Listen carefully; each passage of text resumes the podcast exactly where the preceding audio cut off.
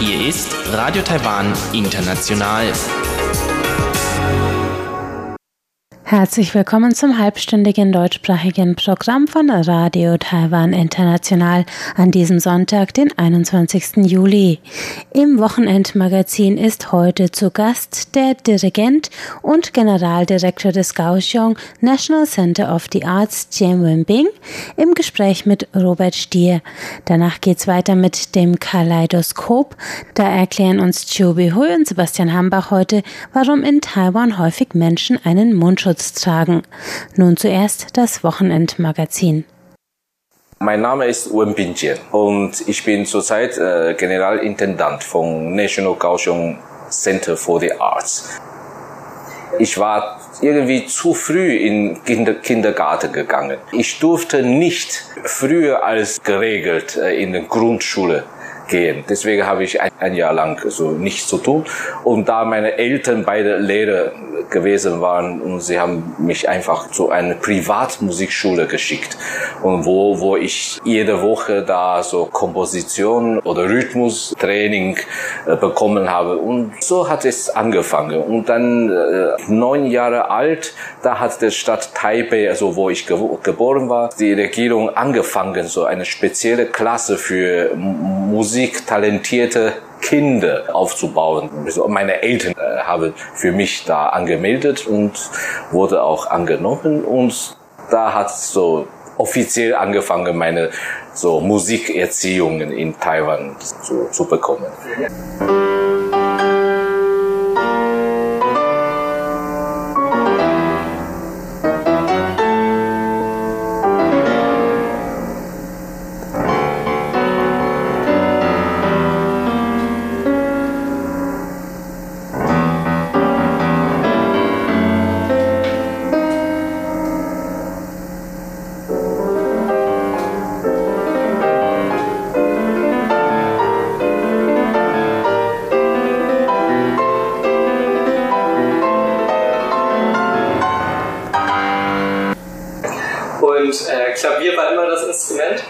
Ja, genau. Nee, äh, obwohl ich also mit vier Jahre alt mal versucht, äh, auf Violine zu spielen, aber nach einem Monat habe ich aufgegeben, weil weil der Lehrer so kein Geduld hatte so mit mir und hatte einmal so mit einem Bleistift auf meine Finger so geschlagen. So, bist du blöd? Dann, okay, ich bin blöd. Dann habe ich sofort aufgegeben und äh, ich habe mit so zehn Jahre alt oder elf Jahre alt wieder äh, die, die Violine äh, aufgenommen, weil ich so ein Nebenfachinstrument brauche. Und da, das ist auch eine gute Sache, weil später war ich auch im, äh, beim Orchesterspielen teilgenommen und, und da im Orchester ganz oft so Bratsche fehlt, hat der Dirigent mich gefragt, ja, wollen Sie Bratsche spielen? Ja, oh, warum nicht? Dann habe ich meine Stelle im Orchester gesichert.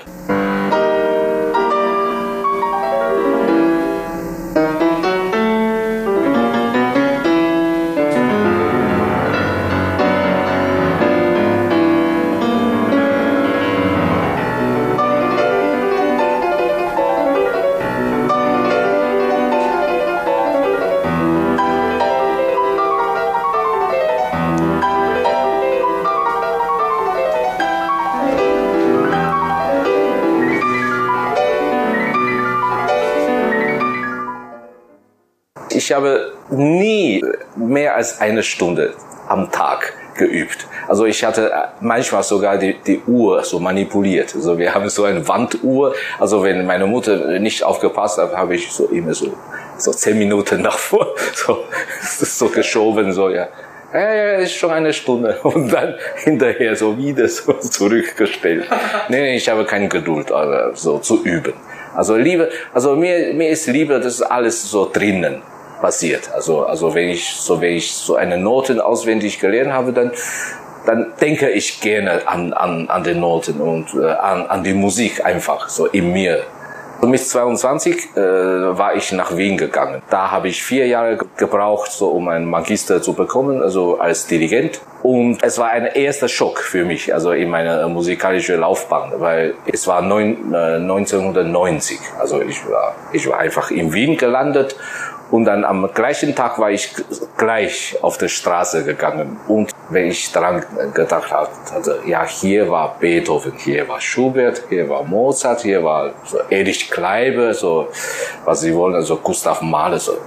Ich war so vom, vom Gefühl so fast äh, gestickt. Es war zu, zu, zu groß, die, die Emotion. Und da, dass ich jetzt auch hier stehe und da muss ich etwas machen, so mit Musik. Äh, was hat Sie an Europa besonders überrascht? Ja, dass, dass diese, diese Bodenständigkeit von äh, Kultur, ne? aber das, was wir in Taiwan nicht haben. Ne? Ich meine mit klassischer Musik. Klassische Musik in Taiwan ist auch sehr populär und viele Leute lernen, so wie ich, als Kind schon ein Instrument. Und wir spielen Beethoven, Haydn, Mozart so. Aber man fühlt sich, dass, dass wir etwas lernen. Und in Europa, also besonders in Wien und, und auch später in Deutschland, man braucht nicht extra also was Besonderes zu lernen. Also es ist einfach so. Ja, man, man muss ein bisschen so in, in, in Details, also in Nuancen bearbeiten. Aber man ist einfach in dieser Kultur. So. Sie lernen äh, bei Ihrer Arbeit viele berühmte Orchester und Menschen kennen. Mhm. Gibt es Begegnungen, von denen Sie sagen, dass Sie sie besonders geprägt haben? Ja, also ich würde mein erstes Schiff äh, nennen. Also ich war in 94 so absolviert von, von der Wiener Hochschule, jetzt Universität. Und da war ich zwei Jahre nur als Gastdirigent äh, bei der Wiener Kammeroper gearbeitet, so pro Spielzeit nur ein Stück. Ich, ich war einfach zu Hause oder auf der Straße, auf, äh, ein, einfach so. Ich, genie, ich habe das Leben in Wien genossen. Also eines Tages äh, rief mich der Assistent von meinem Professor an. Und der, der hatte mich gefragt, hast du Lust, äh, bei einem Gastdirigent zu assistieren? Ich, wo, worum geht es? Wir wollen zum ersten Mal in der Geschichte äh, der Musikhochschule an Wien Modern teilnehmen. Das ist ein, ein Festival gegründet von Claudio Abbado, das ist also mit Schwerpunkt zeitgenössische Musik. Und das hat Hochschule nie gemacht. Und viele Professoren, die waren damals auch so als Solisten oder Stimmführer von Wiener Philharmoniker, beziehungsweise Symphoniker. Sie wollen nicht die Studenten einstudieren. Kannst du die ganze Einstudierung äh, übernehmen? Ich so, okay, gut.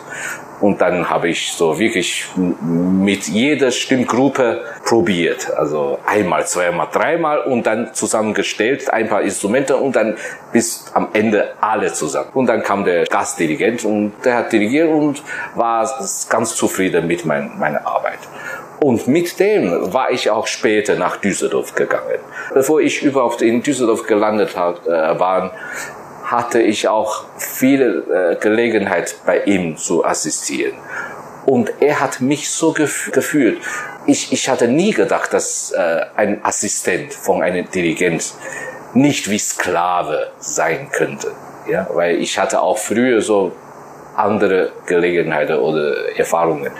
Und der war so, so besonders. Also der hat mich so genommen, als ob ich sein Sohn wäre. Und dann hat später hat er mich äh, mir erzählt, also das äh, hatte er auch von einer anderen Dirigente bekommen, nämlich Lori Mazel.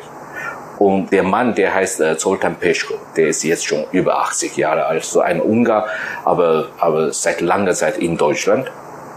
Und der war damals in, in Berlin gelandet, so eine arme Studentin oder so junge Dirigentin und Marcel hat ihn als Assistent genommen. Und Marcel hat ihn so geprägt oder so, so behutsam so äh, mitgenommen und, und hat ihn so, so viel Sache so äh, gelehrt und las ihn nie wie, wie Sklave gearbeitet. Und, und er hat in gleicher Art und Weise mit mir so umgegangen und hatte mir auch gesagt, bitte mach das weiter. Das hat meinen Gedanken sehr große äh, Rolle gespielt.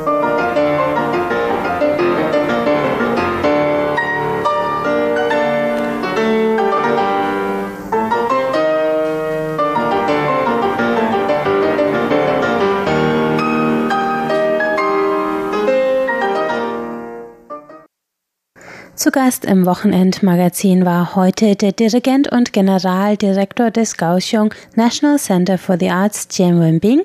Das Interview führte Robert Stier.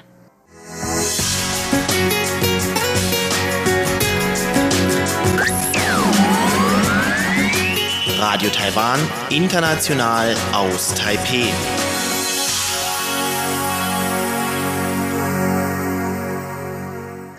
Es folgt das Kaleidoskop mit Chiu Hui und Sebastian Hambach heute zum Thema Mundschutze und Gesichtsmasken in Taiwan.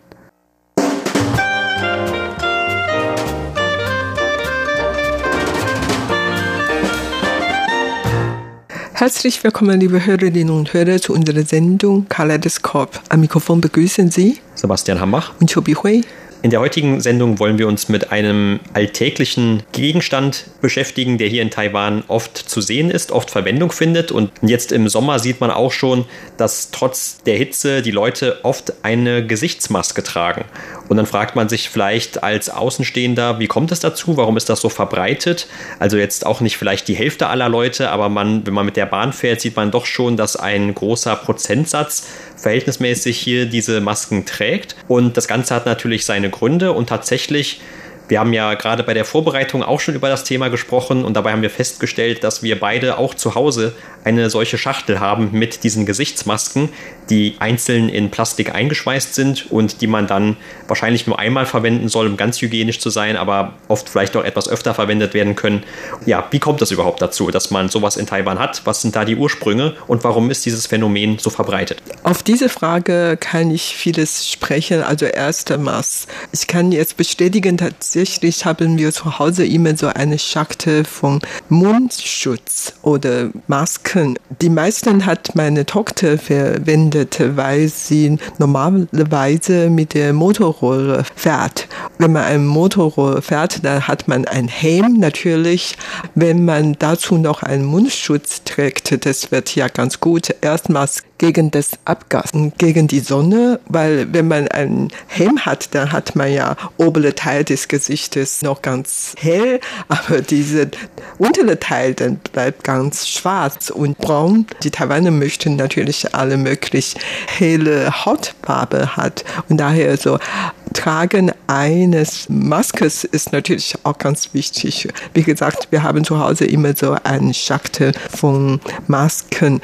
Du hast auch vorhin gesagt, zurzeit ist es wirklich sehr heiß und man kann sich eigentlich gut vorstellen, wenn man zu dieser Hitze noch eine Maske hat, dann ist es natürlich sehr unangenehm. Aber gerade deswegen, gerade weil die Sonne so stark ist, muss man natürlich auch einen Mundschutz hat, um gegen die Sonne und wie gesagt, man wird dann nicht gleich braun werden. Also die Taiwaner legt sehr viel Wert auf die helle Hautfarbe. Das ist zum einen und zum zweiten, das ist natürlich eine ganz gewöhnliche Höflichkeit sozusagen. Also man trägt immer einen Mundschutz aus hygienischen Gründen. Gestern zum Beispiel bin ich ja mit der U-Bahn nach Hause gefahren und in dem Waggon waren etwa so 30 Leute, ein bisschen mehr oder 35 und ich habe dann wirklich aufgezählt, wie viele Leute mit dem Mundschutz unterwegs waren. Das war schon Abend gegen 11 Uhr.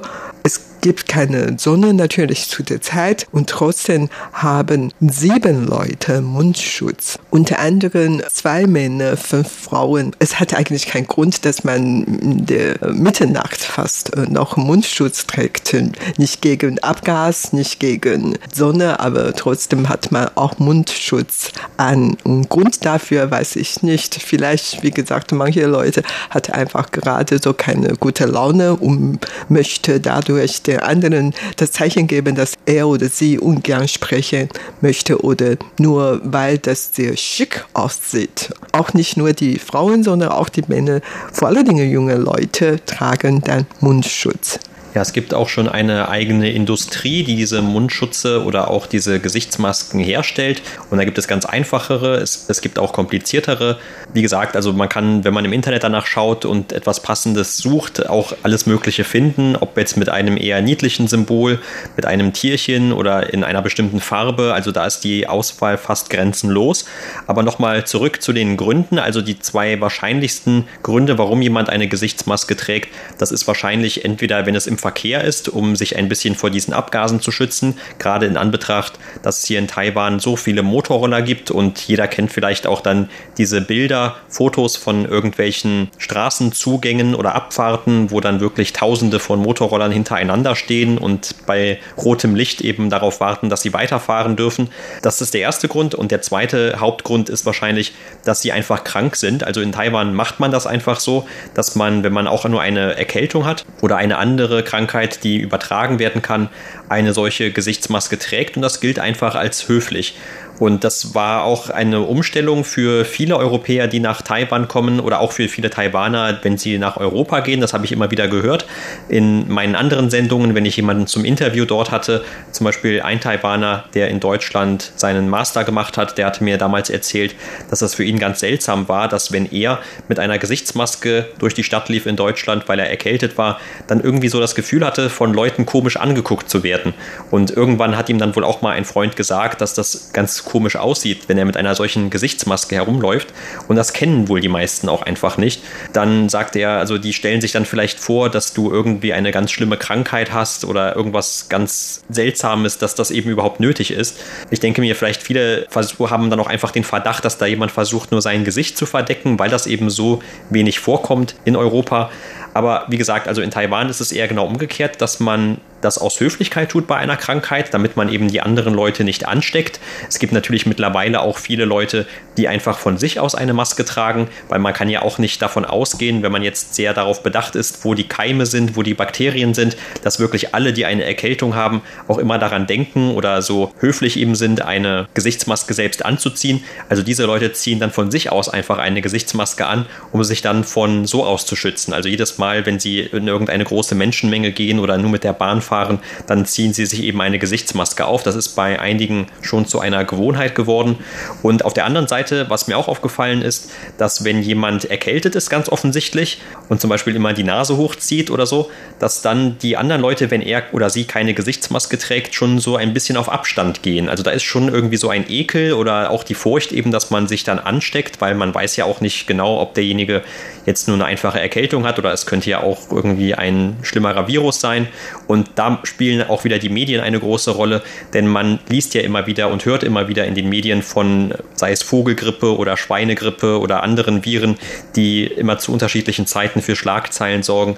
Und da ist man natürlich auch schon darauf bedacht, also in Taiwan würde ich sagen, sehr sensibilisiert für, dass man sich dann eben versucht, möglichst nicht anzustecken. Ja, also es hat eigentlich sehr viele Gründe, warum die Taiwaner so oft so gerne Gesichtsmaske tragen. Und es ist oft so, wie wir vorhin gesagt haben, also einmal so gegen die Sonne oder gegen die Bakterienverbreitungen und so. Eigentlich auch gegen die Kälte, also wenn es wirklich kalt geworden ist, dann sieht man auch unterwegs, dass auch Kleinkinder, die haben dann einen Mundschutz an, weil das ist vielleicht doch wirklich zu kalt für die. Und die Eltern werden dann die Kinder immer sagen, dass man einen Mundschutz tragen sollte. Oder wieder junge Leute finden die vielleicht ganz schick. Also man hat von Kopf bis zum Fuß, man hat ja ganz Style, also Design und Mundschutz gehört eigentlich auch dazu. Also wir haben hier in Taiwan verschiedene Mundschütze. Es hat ja wirklich eine große Auswahl von den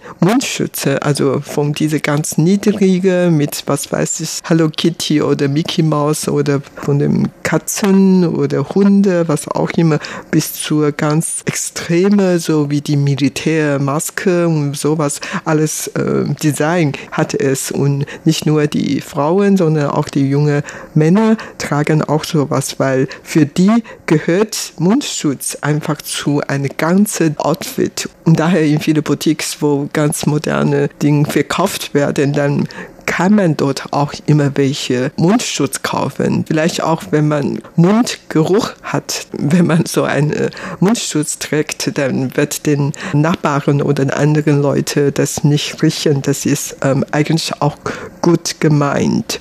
Oder viele Schauspieler oder so VIPs und die wollen nicht auf der Straße von der anderen entdecken, also identifizierte und dann haben die immer einen Hut und dann auch einen Mundschutz und so kann man sie dann nicht mehr finden und so. Das tragen die. Und ich habe einmal von einem Freund aus Korea gehört und für ihn ist so, in Korea nur die Superstars Mundmaske tragen. Und als er zum ersten Mal in Taiwan war, sah er auf der Straße so viele Fußgänger mit Mundschutz und fast jeder Dritte trägt einen Mundschutz. Und daher dachte er, mein Gott, es gibt ja so viele Moviestar, Superstars in Taiwan. Das war natürlich nicht der Fall. Das ist nur wirklich eine ganz gewöhnliche Alltagserscheinung.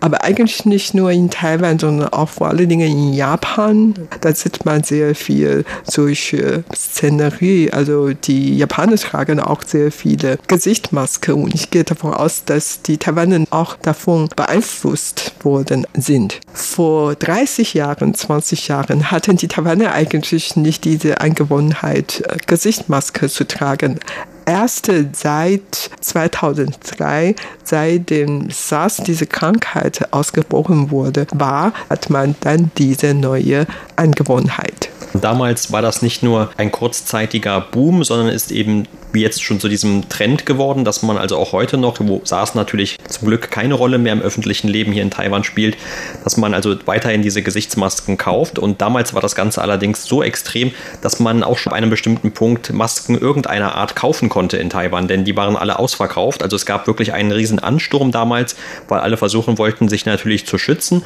Und dann wurde auch schon viel gefachsimpelt und hat mit Sicherheit heute auch bei den Taiwanern dazu geführt, dass sie sich sehr gut auskennen mit Masken und den Unterschieden. Also dass eben manche Masken, wie diese chirurgischen Masken, vielleicht mit dazu geeignet sind, dass man damit selbst die eigene Spucke von anderen fernhält sozusagen oder sich dann eben auch nicht auf dem Luftweg so ganz leicht zumindest anstecken kann. Aber wenn man zum Beispiel dann noch einen weitergehenden Schutz braucht, sind wohl diese sogenannten N95 Masken besser, die dann auch eher umschließend sind. Das heißt also, da gibt es dann auch keinen richtigen Zugang mehr zum Mund- oder Nasenbereich und auch Dinge, die dann über die Luft übertragen werden, die haben dann es zumindest schwieriger, dass sich damit jemand anstecken kann. Das war eben gerade damals zu dieser Zeit und war auch für mich übrigens das allererste Mal, weil ich damals in Taiwan war, das allererste Mal, dass ich eine solche Maske dann auf hatte. Und damals war das eben auch etwas sehr Komisches, aber es ergab natürlich irgendwie Sinn, dass man sich nicht anstecken wollte. Und wenn man dann gerade vielleicht in ein Krankenhaus geht oder in eine Klinik oder wenn man weiß, dass irgendwo sehr viele Menschen auf einem Raum sind, dann kann man sich natürlich auf diese Art auf jeden Fall schützen. Ja, und anscheinend war das eben damals auch durch dieses Ereignis, das mit dazu beigetragen hat, überhaupt diese Angewohnheit bei den Taiwanern zu verankern. In China sieht man sehr viele Leute Gesichtsmaske tragen und vor allen Dingen in Peking oder in Shanghai wegen des schlechten Lufts. Also da sieht man wirklich dann in viele Berichterstattungen in den Medien, weil wegen Smogs, was auch immer, da tragen viele. Mundschutz und diese Mundschutz sind so keine kleine äh, leichte Mundschutz wie die Taiwaner gern oder immer tragen, sondern die wirklich ganz große und irgendwann mal sieht einfach ähm, schon ein bisschen komisch aus, als ob man sich in einen Krieg finden oder gegen Tränengas oder was auch immer. Die sind natürlich ein bisschen extrem, aber wenn die Luftverschmutzung dort so schlimm ist, dann muss man natürlich immer solche Masken Maske tragen, um gegen diese schlechte Luft vorzugehen.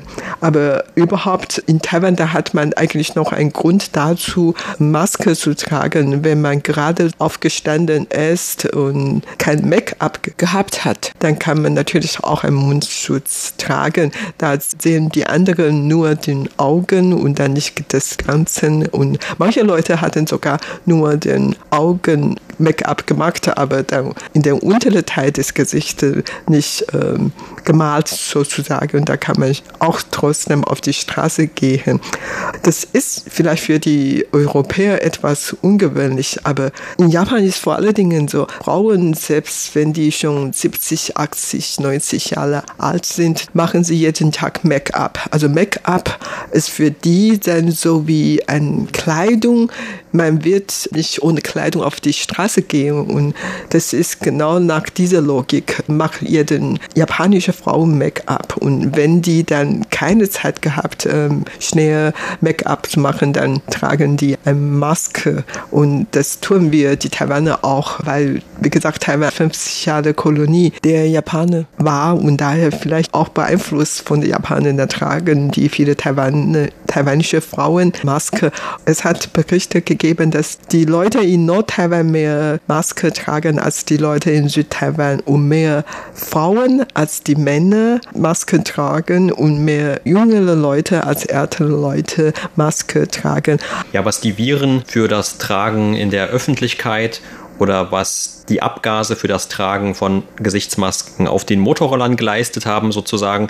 Das leisten auch die Dämpfe beim Kochen für das Tragen von Masken in der Küche, denn dort kommt es eben auch verstärkt vor mittlerweile, dass diejenigen, die dort kochen, eine solche Maske tragen. In Taiwan gibt es ja sehr viele Probleme, zum Beispiel mit Lungenkrebs. Das gilt immer als eine der tödlichsten Krebsarten hier im Land. Ein Grund dafür ist natürlich nicht nur die Luftqualität oder dass die Leute rauchen, sondern auch zum Beispiel Beispiel wird vermutet zumindest, äh, ob es dazu jetzt wirkliche offizielle Untersuchungen schon gibt, ist mir nicht bekannt, aber wahrscheinlich auch das, dass einfach weil die Leute oft am Herd stehen, aber in einem schlecht gelüfteten Raum dann sich befinden oder vielleicht auch keine Abzugshaube haben, wo diese Dämpfe dann durch nach draußen geleitet werden können, dass es gerade die sich auch oft unter den Opfern befinden von Lungenkrebs. Und auch hier hat sich deshalb schon so ein Trend immer etwas mehr durchgesetzt. Also immer öfter hört man davon, dass, dass die Köche auch oft dann eine Maske tragen. Und das ist natürlich dann auch nicht eine einfache Gesichtsmaske, die gegen irgendwelche Viren nur schützen könnte oder gegen die Übertragung zumindest von solchen einfachen Bakterien, sondern vor allem dann eben die etwas auch geschlossener sein müssen, die etwas mehr Funktionalität anbieten müssen und auch etwas professioneller sind, aber damit dann auch gleichzeitig noch weniger Tragekomfort bieten. Also wir haben ja eben auch schon gesagt, selbst beim normalen Tragen, da macht einem manchmal das Wetter ein bisschen einen Strich durch die Rechnung, denn wenn es eh schon so heiß ist, dann möchte man vielleicht nicht unbedingt noch mit so einer solchen Gesichtsmaske draußen herumlaufen, weil das Ganze dann noch mehr dazu führt, dass man einfacher schwitzt oder sich eben einfach noch wärmer fühlt, als es ohnehin schon ist. Aber das gleiche gilt natürlich dann auch gerade für die Küche, denn meistens gibt es in den Küchen nicht unbedingt, zumindest in den allgemeinen Wohnungen oder Häusern, eine Klimaanlage. Und dadurch, dass man ja dort hier in Taiwan gerade normalerweise an Gasherden arbeitet, entsteht natürlich auch eine noch sehr große Hitze, aber eben auch aufgrund dessen dieser Entwicklung von Dämpfen, von Qualm durch das Öl, was ja auch oft verwendet wird in der Küche hier, in den normalen bekannten taiwanischen Gerichten, da scheint es dann auch ein entsprechend höheres Risiko zu geben. Und deshalb ziehen auch dort immer mehr Leute eine Maske an. Ja, ich würde behaupten, dass es in Taiwan wirklich eine große Auswahl von Mundschützer gibt. Also man kann hier verschiedene Mundschützer kaufen, also wie wir vorhin gesagt haben, mit verschiedenen Designen. Und es gibt tatsächlich auch in Taiwan so eine Fabrik, die Mundschützer herstellt. Und diese Fabrik darf man sogar besichtigen, weil, wie gesagt, die Auswahl so groß ist, man kann ja dann die ganze Herstellung von Mundschutz besichtigen, beobachten und unterschiedliches Design sich angucken gucken und zum Schluss kann man noch welche kaufen als mit Blinze Geschenke oder für sich selber was kaufen, um mit nach Hause zu bringen. Und tatsächlich in Taiwan schenkt man auch hin und wieder Mundschutz als Geschenk. Nicht nur während der Salzzeit im Jahr 2003, sondern überhaupt hin und wieder bekomme ich auch Mundschutz geschenkt. Und vor allem kurz vor den Wahlen wird Mundschutz sehr oft als Wahlgeschenke verteilt. Kostenlos natürlich.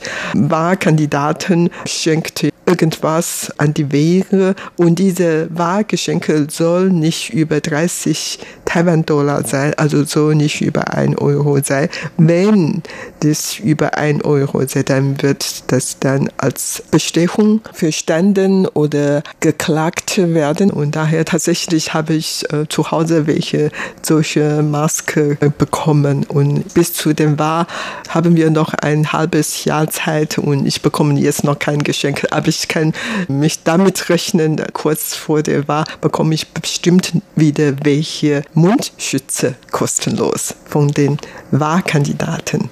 Das war's für heute in unserer Sendung Kaleidoskop. Vielen Dank für das Zuhören. Am Mikrofon waren Sebastian Hammach und Chobi Hui. Und damit sind wir am Ende der heutigen deutschsprachigen Sendung von Radio Taiwan International. Das Gehörte finden Sie wie immer auch auf unserer Website unter www.de.rti.org.tv. Wir freuen uns außerdem über Hörerpost, zum Beispiel per E-Mail an deutsch.rti.org.tv.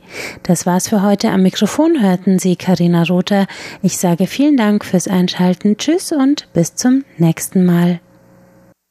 Thank you.